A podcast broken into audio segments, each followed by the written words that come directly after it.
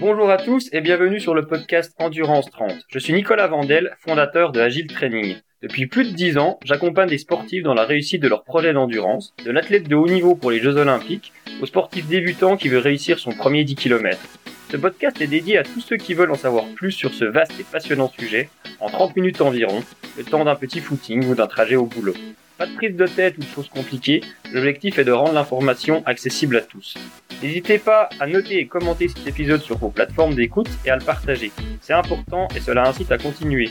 Suivez également mon travail sur ma page Instagram agile.training et mon site internet agile-training.club. Bonne écoute à tous.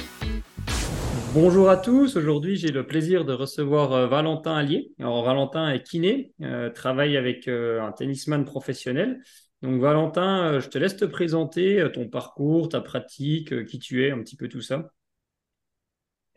Eh bien, bonjour Nico, bonjour à tous. merci Nico pour l'invitation sur le, sur le podcast. Et aussi, je voulais remercier Fred, Fred Cossé, qui a permis notre rencontre et qui nous a amenés jusque-là. Euh, donc ouais, moi je me présente, euh, je suis Valentin, euh, je suis kiné depuis 7 ans maintenant. Mhm. j'ai fait mes études de kiné à Montpellier. après, j'ai enchaîné sur une formation de kiné du sport. kiné du sport parce que moi j'ai toujours fait du sport depuis tout petit. j'étais entouré de sportifs, que ce soit dans ma famille ou, ou avec mes amis. Euh, donc pour moi, ça faisait sens de, de continuer euh, mon parcours professionnel sur, euh, sur cette voie-là. Mhm. Donc j'ai enchaîné sur euh, formation de kiné du sport juste après le diplôme de kiné. Euh, en parallèle, j'ai exercé en cabinet libéral dans plusieurs endroits, un peu proche de chez mes parents en, en Mayenne. J'ai exercé en Suisse, j'ai exercé dans le sud de France aussi. Et, et depuis, allez, deux ans, un an et demi, deux ans, euh, j'ai plutôt axé ma, ma pratique sur euh, la kiné sportive. Donc, j'ai eu l'occasion aussi de travailler avec euh, Émilie, une boxeuse de l'équipe de France. Mhm. C'était plus prévu d'ailleurs qu'on bosse euh, sur euh, tout ce qui était stratégie de récup, mais euh, on s'est occupé d'une blessure finalement. Donc, ça a permis de faire un, un bon travail avec elle. Et, euh, et Émilie, là, en ce moment, elle est en préparation pour le, pour les JO de Paris. Euh, donc, c'était quand même assez, assez intéressant de travailler avec elle. Et euh, depuis euh, octobre-novembre l'année passée, euh, je travaille ex- exclusivement avec un, tennisman professionnel, donc euh, Alexis euh, Popierine, qui est euh, top 100 ATP. Euh, là, c'est complètement différent de ce que j'ai pu connaître euh, auparavant en termes de pratique, euh, où avant j'étais en cabinet euh, et donc on, je voyais entre 15 et 20, 25 patients par jour. euh, quatre jours par semaine. Là, j'ai plus que, on va dire, un seul patient, un seul sportif à gérer. Euh, donc, ça amène vraiment une, une, une pratique exclusive, quelque chose de, de très, très précis, euh, forcément corrélé au très haut niveau aussi. Donc, euh, une très belle expérience, très intéressant. Et, et voilà. Ouais. Et ça t'amène à, à pas mal voyager. Là, t'es en direct de ta chambre d'hôtel aux Pays-Bas. Mais Ouais, c'est ça. On a, on a quand même pas mal enchaîné. On fait le tour du monde, là, des tournois de tennis. On est passé par plusieurs endroits. On a fait l'Australie, euh, on a fait les Émirats, euh, les États-Unis. Euh, là, on a fini la saison de terre battue. S'est déroulée principalement en Europe, parce qu'on a fait euh, Monte-Carlo, euh, on allé en Bosnie, on a fait Madrid, Rome, euh, Roland-Garros. Et, là, on a commencé la saison sur herbe la semaine passée en Angleterre. Là, on est aux Pays-Bas. Et on retournera en Angleterre. la, saison sur herbe principalement en Angleterre. Euh, donc il nous reste encore trois tournois à faire sur herbe et après on repassera sur terre battue. Donc on, mhm. on circule beaucoup. Comme dirait ma grand-mère, les, les voyages forment la jeunesse. Après, euh, j'ai connu ça pendant 10 ans. Alors moi, c'était que l'hiver. C'est vrai qu'il y a plein de bons côtés, mais souvent les gens, ils, idé- ils idéalisent ça. Mais il y a aussi pas mal de, de contraintes où c'est toujours ta vie à faire et à défaire les sacs aussi, j'imagine. C'est ça, ouais, Ouais. ça demande beaucoup de, beaucoup d'adaptabilité. Euh, Mm. je dirais surtout que bah, nous on n'a pas de planning fixe Ouais. euh, dans le sens où euh, bah, on, tu vois, on, Alexis va être inscrit sur un tournoi. Euh, je veux dire par exemple, je prends l'exemple d'aujourd'hui euh, euh, aux Pays-Bas. Selon le résultat. bah, soit il continue dans le tournoi parce qu'il a gagné le tournoi, mais comme c'est des tournois à élimination directe, tu perds le match, tu es sorti du tournoi. Et donc, bah, on part quasiment le lendemain, parfois c'est le jour même, selon l'horaire du match, on part sur le prochain lieu du tournoi parce qu'il faut se réadapter aussi au terrain, euh, à l'endroit où tu es, les balles, tout ça. Donc, euh, ouais, ça demande beaucoup d'adap- d'adaptabilité et, euh, et en gros, euh, ouais, faut être prêt euh, tout moment à partir, à repartir. Euh, vous, avez peut-être plus de moyens, vous n'êtes pas au génie sans frotter, vous peut-être, comme, comme nous on était, mais euh, ça c'est pour les lessives, mais c'est la, parenthèse, mais je pense qu'on y, on y viendra dans, dans la deuxième partie sur comment c'est organisé. Et avant, je vais te poser la première question un peu fil rouge. Euh, L'endurance, toi, t'as, comment tu la définirais en quelques mots? moi je dirais que c'est la, la capacité à, à maintenir un niveau d'activité euh, dans le Mhm. temps jusqu'à l'obtention de ton objectif. Ok. Euh, je dirais mettre un objectif au bout, ça te permet en fait de pouvoir planifier la chose et euh, de donner du sens à ce que tu fais. Parce que l'endurance, bon, ça va te maintenir un niveau d'activité. Je pense, si euh, t'es pas d'accord avec ça, tu peux Si, me contredire. Et, euh, et le fait de mettre un objectif, ça va donner du sens à, à ce que tu vas faire, au, au process que tu vas mettre en place, et, euh, et ça va donner un pourquoi finalement de, de ce que tu fais. Et, euh, et voilà, mêler mêler l'objectif avec, euh, avec la durabilité. Ouais, et c'est intéressant ce que tu dis parce que l'endurance, souvent, on, on- certains vont la définir que sur l'épreuve du jour, mais euh, dans ce que tu dis, c'est aussi sur atteindre son objectif qui peut prendre euh, des, plusieurs jours dans le cas d'un tournoi ou plusieurs euh, mois dans le cadre d'une saison et plusieurs années dans le cadre d'une progression, finalement. exactement, ouais, Hmm. exactement. Ouais, Ouais, c'est aussi un peu la, la déformation du, de l'activité que tu as, mais on est, on est tous déformés par, par ce qu'on fait. Et on a un peu ça. évoqué, pardon, on l'a un peu évoqué, mais tu travailles vraiment quotidiennement avec Alexei Popirine, donc, euh, qui fait partie du top 100 ATP. Et comment ça s'organise une, une saison dans les grandes lignes, même si tu nous as un peu dit que c'était pas toujours fixe, mais pour que les gens comprennent bien euh, comment ça fonctionne sur le très haut niveau en tennis? Ça va fonctionner avec, euh, on va prendre la pré-saison, Hmm en gros, de, de tennis, euh, qui va commencer de mi-novembre à fin décembre. Ouais, en fait, là, on en profite pour vraiment travailler sur le physique, euh, donc développement des capacités physiques. Donc, euh, si tu prends le tennis, euh, bah, il y a tout à travailler. ouais. Euh, on va voir les capacités explosives, on va voir Hmm euh, l'endurance euh, propre, on va dire. Euh, on va voir tout ce qui est travail de haute intensité cardiaque. Euh, on va aussi avoir du travail de force. On va avoir du travail de prévention de blessures. Euh, donc, on va profiter de six, sept semaines de mi-novembre à fin décembre vraiment travailler sur ça, axer sur ça. Euh, je dirais même les trois, quatre premières semaines, il y a quasiment pas de tennis. Euh, déjà parce qu'ils jouent toute l'année, euh, le reste de l'année, donc euh, parfois c'est bien aussi de breaker avec le, avec la pratique. Euh, vraiment axé sur euh, sur le développement des capacités physiques et puis après se rapprocher au fur et à mesure de, de du déroulement de la pré-saison euh, bah, vers un objectif de reprise de compétition. Donc là avec de, de, du, du retour de, de la pratique du tennis et aussi euh, une modification au niveau de de la préparation physique euh, euh, plus spécifique compétition, on va dire. On va être moins dans le généralisme, on va être plus sur, euh, sur le, l'approche d'une compétition.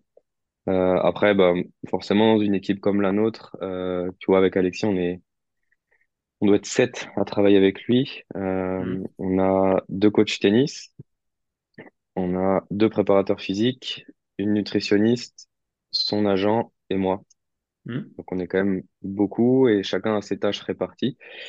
Donc, euh, sur la pré-saison, c'est principalement le, le préparateur physique euh, qui a la plus grosse partie du travail, le coach aussi. Euh, voilà. Après, on va enchaîner sur la saison, on va dire régulière, où là, on va enchaîner les tournois. Ça, c'est, on va dire que c'est propre à chaque joueur. Euh, chacun va organiser la, la saison comme il l'entend, en fonction aussi de ses forces, de ses qualités. Euh, tu vois, il y a trois types de surface au tennis. On va avoir la surface dure, euh, donc c'est une surface qui est plus rapide, euh, avec des appuis qui sont euh, qui sont plus intéressants. Enfin, plus intéressants, je dirais. C'est une surface dure, donc tu vois, au niveau des appuis, c'est assez facile de, Hmm. de le travailler, de le transposer. Euh, on va avoir la surface terre battue. Donc là, c'est une surface qui est plus lente, les balles rebondissent plus haut. Euh, on va avoir aussi beaucoup plus de glisse.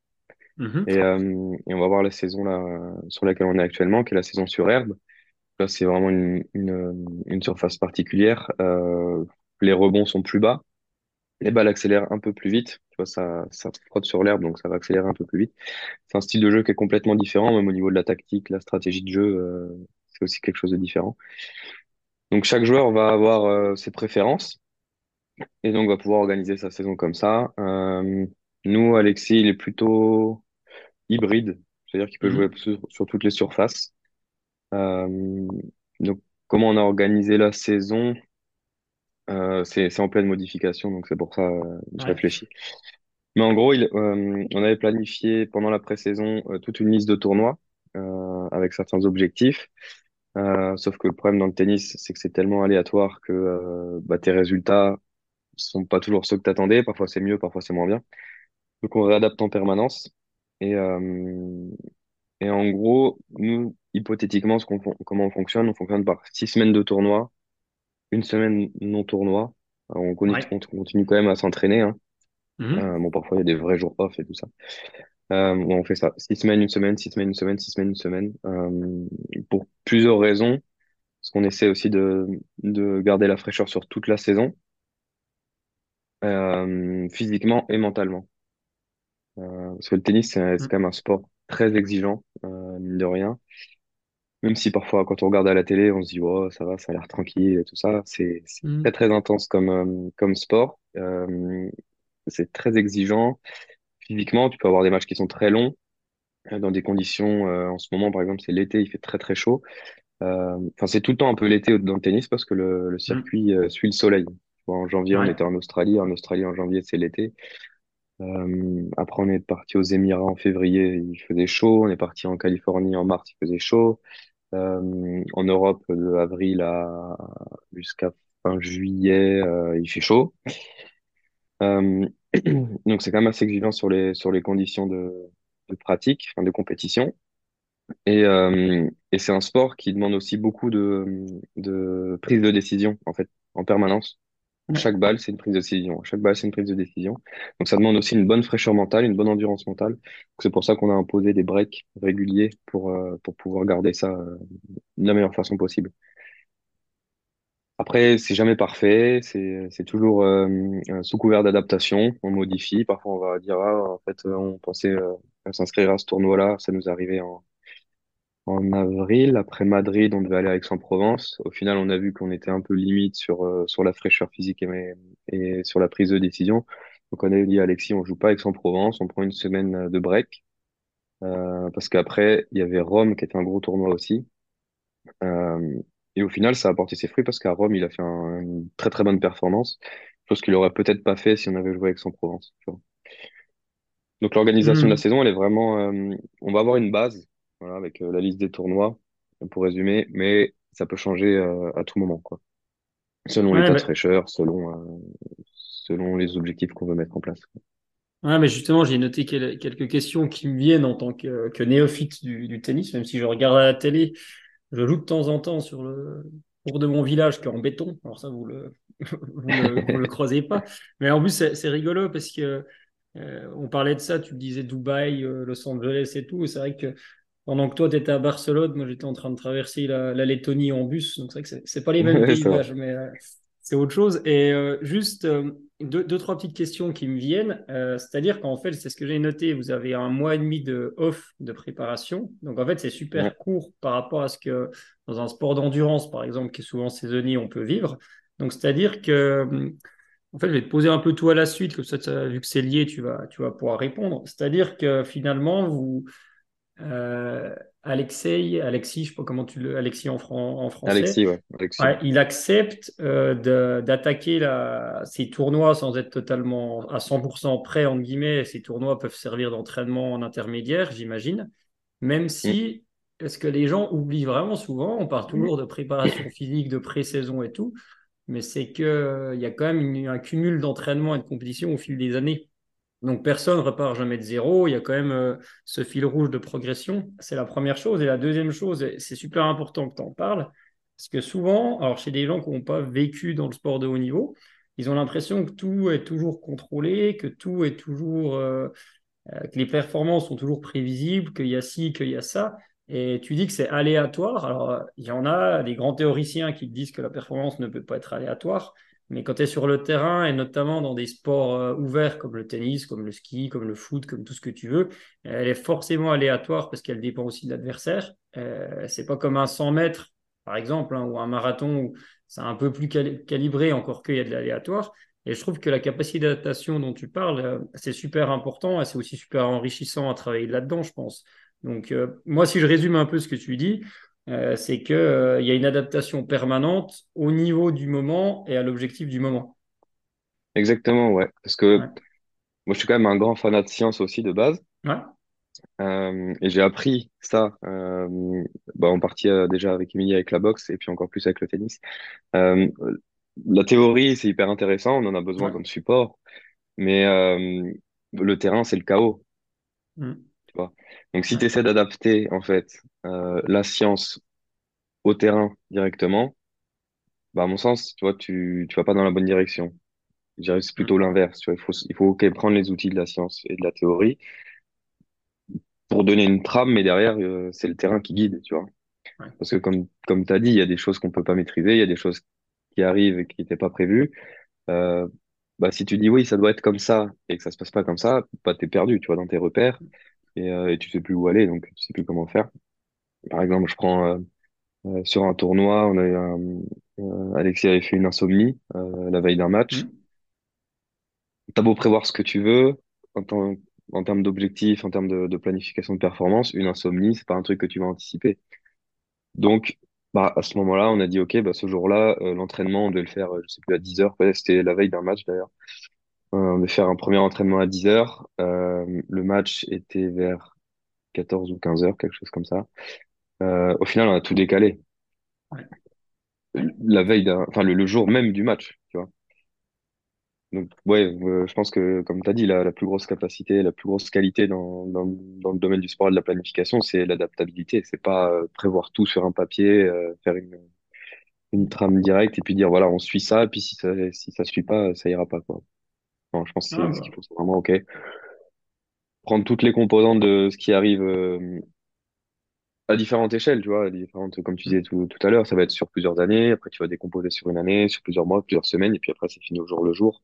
Euh, Ouais, je pense que ça fait plus sens quand tu vois le- la réalité du terrain, quoi.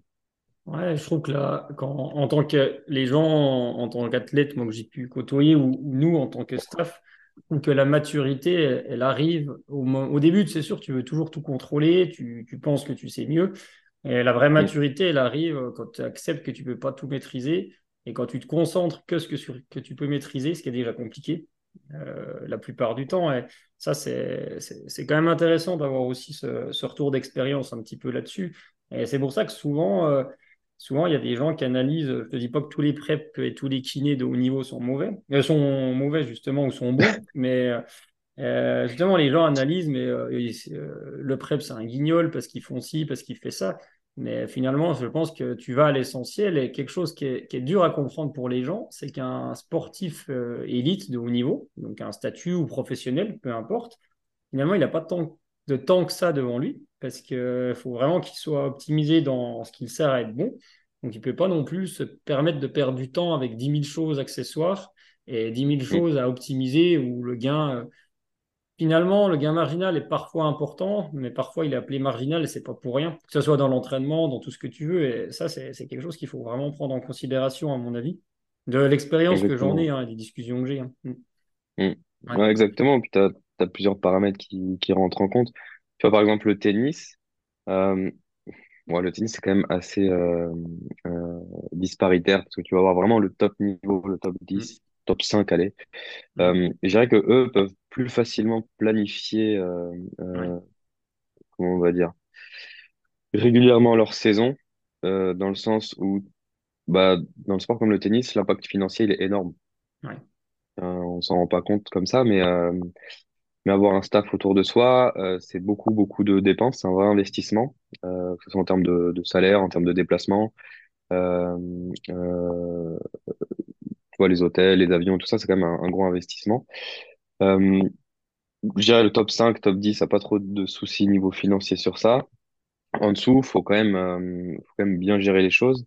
Et, euh, et ça rajoute une pression supplémentaire aussi sur, sur la saison. Euh, et je voulais dire un truc à propos de ça, et j'ai perdu le fil.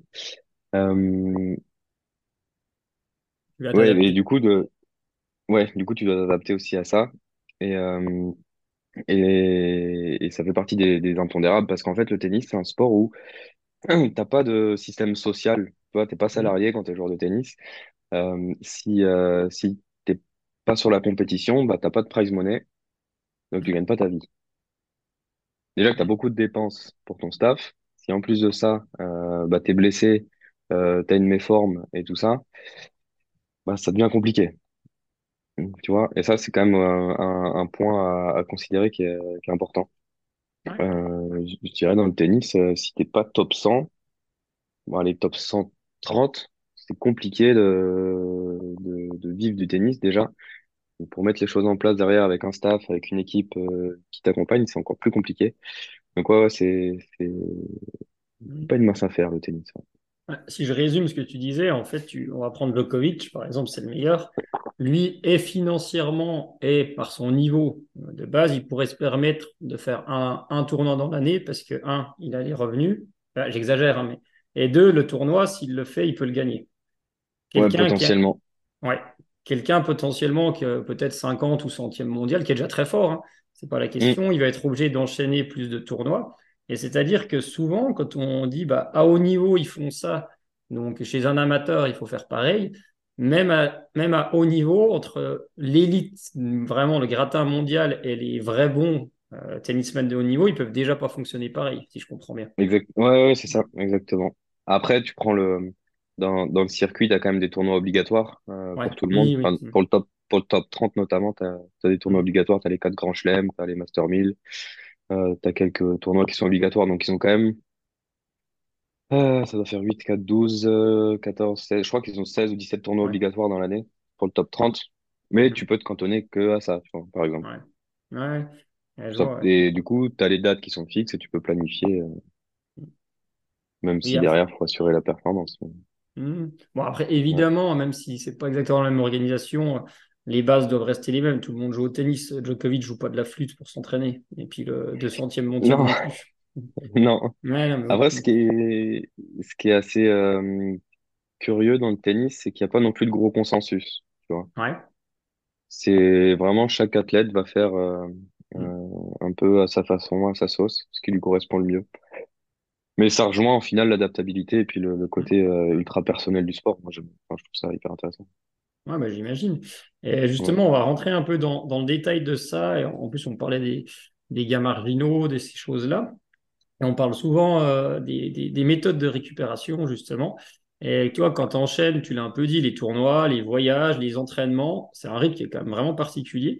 Et on en a Mm. parlé au début, hein, c'est une forme d'endurance. Et toi, concrètement, en, en tant que kiné, euh, comment tu t'agis pour favoriser la récupération et pour maintenir, en, en- si je peux me permettre, la, la, la capacité d'Alexis à être disponible pour s'entraîner et pour les matchs? Comment tu agis un peu là-dessus?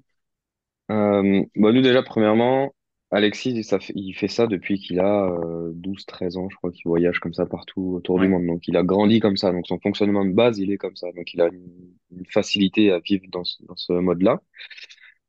Euh, après, bah, on va dire que les piliers de la récupération, euh, on a la chance de tra- travailler avec une très bonne nutritionniste, Mm. hyper dispo, hyper compétente. Elle est, elle est vraiment top.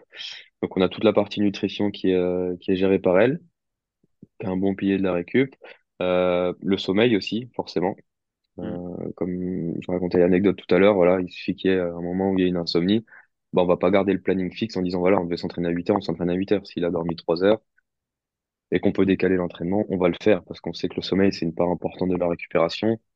On va privilégier ces choses-là d'abord. Donc, les gros fondamentaux, ça va être la, la, la nutrition et le sommeil. Euh, après, on va voir tout ce qui est euh, euh, stratégie de, et ça, ça va te plaire, de basse intensité, parce qu'on peut s'en servir aussi pour la récup.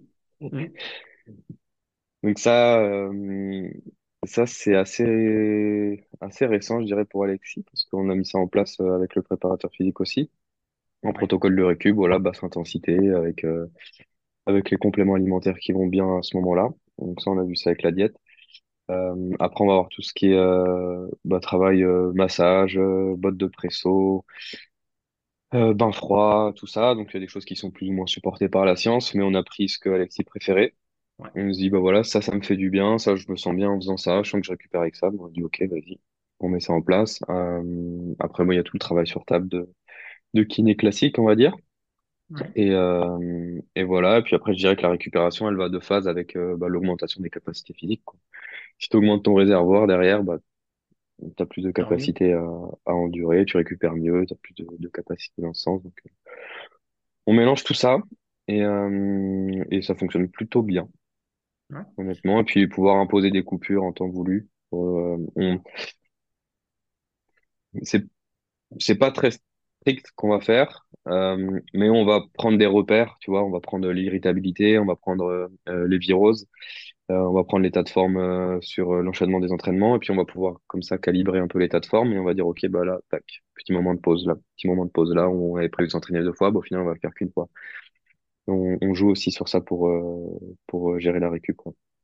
Ah, mais finalement, c'est, alors c'est entre guillemets plus, enfin, facile, c'est pas le mot, mais vu que c'est vraiment de l'ultra-individualisation et que vous êtes avec au quotidien, euh, l'irritabilité, des facteurs un peu, euh, un peu, euh, j'ai pas le mot qui me vient, pardon, pas scientifiques justement, qui sont un peu à l'intuition ou au, au ressenti, vous, vous au prenez ressenti en ouais compte là-dessus, ouais, là-dessus. bien sûr ouais, bien sûr, ouais.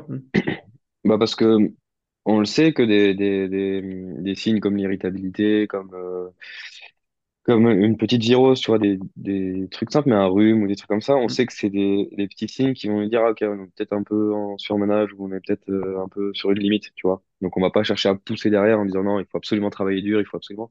Non, il faut rester alerte sur ces signes-là et voilà, on, et on impose euh, un break. Et même, euh, même Alexis, parfois, il nous dit, ouais, non, là, c'est un peu plus dur, euh, voilà, on, on, Mm. on- on module euh, finalement l'entraînement en Mm. fonction. C'est la seule, seule chose qu'on peut moduler parce que le, le planning des matchs, tu peux pas, c'est c'est géré par, euh, par les organes des tournois. Donc, euh, Oui. Nous, ce Mm. qu'on va gérer, c'est vraiment le côté entraînement et intensité d'entraînement. Et finalement, euh, vu que lui, sa vie tourne autour du tennis, finalement, son, sa récupération et sa charge d'entraînement, c'est plutôt un management de sa, sa charge de vie, je ne sais pas si le mot il existe, mais de, de sa vie en général, que uniquement centré sur l'entraînement, finalement. C'est ça. Et puis aussi, chose importante que j'ai pas Ouais. mentionné sur le- les stratégies de récup, mais euh, c'est passer des moments hors tennis, Ouais. Mm. tu vois, Euh, des moments avec sa copine, des moments avec sa famille, des moments avec ses amis, euh, des choses qui permettent aussi de, de se centrer en tant qu'humain, parce que Ok, c'est un athlète de très haut niveau. Ok, euh, on- certains disent ah, les athlètes de haut niveau, c'est des machines. Non, ça reste un humain. Ça reste un humain qui a des besoins fondamentaux, sociaux. Euh, on les prend en compte aussi, tu vois. On, on reste tous humains. On sait qu'il va avoir des besoins de moments comme ça. Voilà. euh, tu vois, il y avait euh, euh, l'anniversaire de sa copine en mai. Euh, ils habitent à Dubaï eux. Mm. et, euh, et on était, on devait être entre Rome et Roland-Garros. Donc on était en Europe. Et euh, il dit, ouais, est-ce que euh, je peux aller à l'anniversaire de ma copine à Dubaï euh, pour passer du temps avec elle? On a dit, bah, bien sûr, tu vois. Mm. Enfin, c'est des moments de vie importants, des moments hors tennis, bien sûr. Il n'y a même pas de question à se poser. C'est... Et ça, ça fait partie aussi de la, de la récupération, tu vois, un bien-être mental, un bien-être euh, global de la vie. Mm. Ouais, a, Comme tu dis, vie... Vas-y, vas-y, vas-y. Non, vas-y. Ouais, je disais qu'il n'y a rien de. Dans tout ce que tu dis, en fait, il n'y a, rien de compliqué. Après, c'est complexe de tout agencer. hein. Attention, je n'ai pas dit que c'était simple et à la portée de tout le monde. Mm. Mais il y a aussi cette prise en compte de l'humain et de l'individu qui est quand même fondamentale. Et tout le monde le dit, mais là, tu... tout le monde le dit, mais sans l'avoir vécu souvent. Mais en tout cas, là, c'est des, des exemples concrets euh, qui montrent qu'au quotidien, bah, c'est déjà Mm. une personne qui fait, euh, enfin, une personne en tant qu'être humain. Et souvent, les gens, ils vont retenir. euh, euh, Cristiano Ronaldo ou euh, Nadal, où c'est des bourreaux de travail, ils ont l'impression qu'ils ont peut-être rien d'autre à côté, ce qui est peut-être vrai, j'en sais rien, je les connais pas. Mais déjà, un, si c'est le cas, euh, les gens qui disent bah, il faut faire comme eux, il n'y a pas grand monde qui est capable d'être comme ça, déjà de toute façon. Mm. Et puis derrière, euh, entre ce qu'ils voient à la télé sur les réseaux et ce qui se passe dans la vraie vie, c'est peut-être encore différemment. Toi qui es dedans, je pense que tu C'est le ça. vois aussi. Ouais, c'est ça. Bah, tu vois, un exemple tout récent aussi, euh, c'est Novak euh, Djokovic. Mm. La veille de Roland Garros, il a pas joué au tennis. Tu vois. Il a dit, bah, Mm. non, je passais du temps avec ma famille parce que c'est un truc qui me Mm. fait du bien. Ouais. On est tous humains, tu vois. On, on est obligé de- d'avoir ces moments-là et, et ça fait partie, en fait, de, de la performance. C'est pas que le travail acharné, c'est pas que euh, la rigueur et tout ça. Il en faut. Mais on reste humain, on reste des humains avec des émotions, avec des besoins. Il faut mettre tout ça dans l'équation, quoi. C'est, le but, c'est, c'est de durer aussi, tu vois. Tu parles, enfin, le but du podcast, c'est de parler de l'endurance. Ben, l'endurance, elle comprend ça aussi, c'est de pouvoir garder ce niveau-là dans le temps et, et pouvoir tout mélanger pour que ce soit sain au final, pas que ce soit quelque chose de, de, de Mm. toxique. C'est pas, il n'y a pas d'intérêt à faire ça. De toute façon, toi comme moi, comme tout le monde qui nous écoute, que ce soit dans notre sport ou dans notre boulot, bah, il y a des jours où ça va bien, puis des jours où ça va moins bien. Personne, personne n'est des machines, donc il faut, il faut l'accepter. Il faut accepter que, des, que aussi les sportifs de haut niveau ne soient pas des machines et qu'il y ait des tournois, ils passent à côté pour euh, des matchs de foot ou tout ce que tu veux pour X ou Y raison qu'on ne connaît pas. Et ça s'arrête là. Et c'est en premier les athlètes qui sont concernés, et ensuite leur staff. Après, derrière, euh, tu- de l'extérieur, c'est trop facile de juger, alors qu'on n'a pas toutes les cartes en main de toute façon. ouais. Ouais, c'est ça, c'est, ça, c'est, mais c'est assez récurrent, hein, ça se voit pas dans tous les sports, hein, ça se voit partout, même, enfin, ça se voit partout dans la vie. Je dirais, il y a toujours euh, des gens qui vont avoir des avis sur des situations, mais ils sont pas du tout dedans. Mm.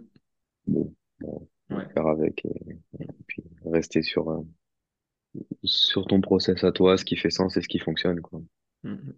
Ouais, Bon, ok. il y aura toujours des gens pour dire des choses, donc, euh, voilà. C'est- pas eux qui sont sur place et c'est pas eux qui te payent, a priori. euh, C'est pas très grave, Non, voilà, c'est ça. en général. ouais. Mm. Et puis, ouais. ok, je sais pas si tu as des choses à ajouter un peu sur euh, la récup, sur euh, des choses que tu aurais voulu te faire partager et transmettre aux gens, parce que c'est vrai que le tennis, c'est beaucoup regardé, c'est super chouette, et finalement, il y a peu de gens qui en, en parlent vraiment comme tu le fais là aussi, donc euh, ça, c'est plutôt cool. Ben, je dirais que je vais reprendre d'un point de vue extérieur avant que je rentre dans le monde du tennis. Moi, je me posais les questions de comment euh, c'est faisable de tenir un match de Mm. 4h30, tu vois, Ouais. et d'en enchaîner, surtout. Mm. Euh, bah, moi, j'ai envie de te dire, en fait, c'est juste faisable. C'est juste des, Ouais. des, des gens qui s'entraînent depuis euh, des dizaines d'années pour ça et qui ont ce rythme de vie euh, dans ce sens, donc qui ont développé les, les capacités physiques, intellectuelles, mentales, de fraîcheur et tout qui les amène à ça. Tu vois, je, j'aurais envie de dire, c'est comme, euh, c'est comme si tu prenais un, un, un mathématicien, un mec qui est hyper bon, il résout des équations incroyables, et toi, tu arrives juste à ce moment-là, tu vois, où il résout l'équation, et tu dis, mais comment il fait, ce mec-là, c'est un génie. En fait, ce mec-là, ça fait 20 ans qu'il bosse sur des maths, tu Mm. vois, et qu'il a commencé, comme toi et moi, avec des additions de 1 plus 1, 3 plus 3, tu vois. C'est juste qu'il a maintenu le travail dans le temps, et qui, bah, qui, qui est arrivé à ce point-là, mais c'est, c'est un enchaînement, en fait, de, d'augmentation de tes capacités au fur et à mesure. Et ça, ça se joue bah, au jour, à la semaine, au mois, à l'année, euh, sur des, sur des dizaines d'années. Mais, euh, mais ouais, c'est un truc que finalement, une fois que t'es, que tu rentres dans ce monde-là, bah, tu fais, ouais, en fait, c'est logique euh, que des sportifs comme ça arrivent à, arrivent à enchaîner des matchs de 4h30 à haute intensité, euh, et puis euh, à faire pareil deux jours après, tu vois. Mais comme quelqu'un qui va s'entraîner pour un Ironman, euh, tout le monde va le regarder en disant, mais comment il fait pour enchaîner? Mm. Euh, je- le format exact, c'est quoi? C'est 3 km 6 de natte, 180 de vélo et un marathon, c'est Et un un truc comme marathon, ça. ouais. Mm. Ouais. Et tu dis, mais comment il fait? Bah, en fait, le mec, il s'entraîne depuis des années, tu vois. Ouais. Et, et Ouais, le c'est corps sûr. est tellement, est tellement pourvu de, de capacités d'adaptation que, ouais, c'est des choses qui sont réalisables, au final. Mais, je dirais qu'il faut se laisser le temps, tu vois, d'arriver jusque-là. Il faut se Mm. laisser le temps et, et puis croire en, en ce que tu fais, croire dans ton process. Ouais. Et se dire que c'est une globalité, parce que dernièrement, je rigolais sur, euh, il y avait des grandes analyses sur Roland Garros et les Français. Alors, les préparateurs mentaux étaient en train de faire des posts en disant que le problème était mental. Le préparateur physique va dire que le problème est physique. En fait, j'ai des gens qui connaissent peut-être pas comment ça se passe de l'intérieur, et c'est quand même quelque chose qui est systémique, c'est quelque chose de global. Tu peux pas dire le tennis, ouais, mais attends, il devrait être plus endurant que ça, ou plus puissant, ou plus fort, ou plus mental, ou plus ci, ou plus ça. Tu, tu l'as très bien résumé au quotidien, comment ça fonctionne. Ouais, puis finalement, tout est corrélé, tu vois. euh, Mm. Ouais. je dirais que le, le, l'endurance, elle se caractérise au niveau physique et au niveau mental, mais au final, c'est la même chose, tu vois. Mhm. C'est, Ouais. comme on parlait juste avant, le, enfin, le, le tennis, c'est un sport de prise de décision en permanence. Donc, tu as une partie cognitive qui est, qui est monstrueuse, c'est une partie émotionnelle aussi, tu vois. Tu Mhm. t'entraînes euh, tous les jours, tu fais euh, 150 000 fois le même coup, tu vas le mettre à l'entraînement. Le jour du match, tu peux le rater, tu vois. Et t'as un gars en face en plus que tu dois défoncer. Donc c'est encore Ouais, en plus, émotionnellement, ouais, c'est autre ça. chose, ouais. Mhm. Ouais, et puis il suffit que le gars, tu l'aies déjà battu euh, l'année d'avant ou, ou quelques semaines avant. Du coup, tu te dis, il faut que je le rebatte parce que j'ai déjà battu, donc il faut que j'assume aussi ma, ma position. Tout ça, ça demande quand même euh, euh, une grosse endurance mentale, mais qui est corrélée aussi avec ton endurance physique parce que ça, Ouais. ça reste quand même sur de la, euh, sur de la consommation d'énergie, tu vois, de manière globale. Mhm. Euh, que ce soit pour faire de la production physique ou pour faire de la production mentale. Et C'est de la consommation d'énergie, donc c'est une question de réservoir euh, ouais, global. Et, euh, et en fait, dedans, tu mets tout. Ah. C'est un bon résumé, mais c'est un résumé pour tout- beaucoup de sports. hein. C'est ouais, Ouais, ouais, c'est c'est pas ouais. ouais. mal. C'est très bien, on prend l'exemple du tennis parce que Ouais. moi, ça m'est spécifique, mais, euh, Ah ouais. Mais, euh, mais c'est ça, ouais. C'est, c'est, en gros, euh, le but, c'est vrai, c'est d'avoir le plus gros réservoir possible et d'être capable de, bah, de l'utiliser à bon escient. quoi. Euh, Mhm. pas non plus de tout vider d'un coup, pas non plus de, de faire du goutte à goutte. C'est, c'est voilà, c'est de trouver un, un peu un juste équilibre dans, dans l'utilisation de ce réservoir. quoi. Ok, ok. Et puis, euh, on arrive en fin d'émission. Est-ce que tu aurais des conseils à donner aux, aux gens pour leur pratique sportive euh, de manière générale? C'est aussi un fil rouge, cette question. Euh, je dirais, ouais, là, rester humble. tu vois. Mhm. En fait, euh, comme, comme tu disais, tu vois, c'est, facile de juger des performances sportives quand tu es d'extérieur euh, au système. Mais une fois que tu es dedans, en fait, tu te rends compte que, ben, oui, il y a des écrits, oui, il y a des, des choses euh, euh, euh, plus scientifiques, mais euh, la vie, euh, la vie, c'est la vie, quoi, par définition. C'est, il y a des choses que tu peux pas maîtriser, il y a des choses que tu peux maîtriser. Bah, bon, déjà, concentre-toi sur ce que tu peux maîtriser, le faire bien, et puis accepte que ce soit pas parfait, tu vois. Sois Ouais, confortable avec l'imperfection prends du plaisir à, à faire ta pratique. Bon, parfois, il y aura des jours où tu n'auras pas envie, et parfois, il y a des jours où tu auras envie, et tu seras en bonne forme, et tu sais pas pourquoi. Mais finalement, juste, voilà, c'est l'acceptation de la vie, de, de l'imperfection, et, et voilà. Et tant que derrière, il y a un objectif euh, euh, en ligne de mire, pour moi, c'est le plus important. ok. Eh ben, écoute, euh, merci beaucoup. hein, c'était vraiment un plaisir. J'espère que tu en as pris aussi. Ouais, merci beaucoup à toi, Nico. C'est- C'était vraiment sympa. Bien aimé Ouais, discuter avec toi. ouais, ouais, comme d'habitude. Allez, à Ouais. bientôt. Ouais, merci, Nico. Ciao. Au revoir à tout le monde. Et voilà, c'est terminé. Je vous remercie d'avoir écouté jusqu'au bout et un petit 5 étoiles sur les différentes plateformes d'écoute, ça fait toujours plaisir et ça incite à continuer. Si vous avez des questions, vous pouvez me contacter via ma page Instagram agile.training.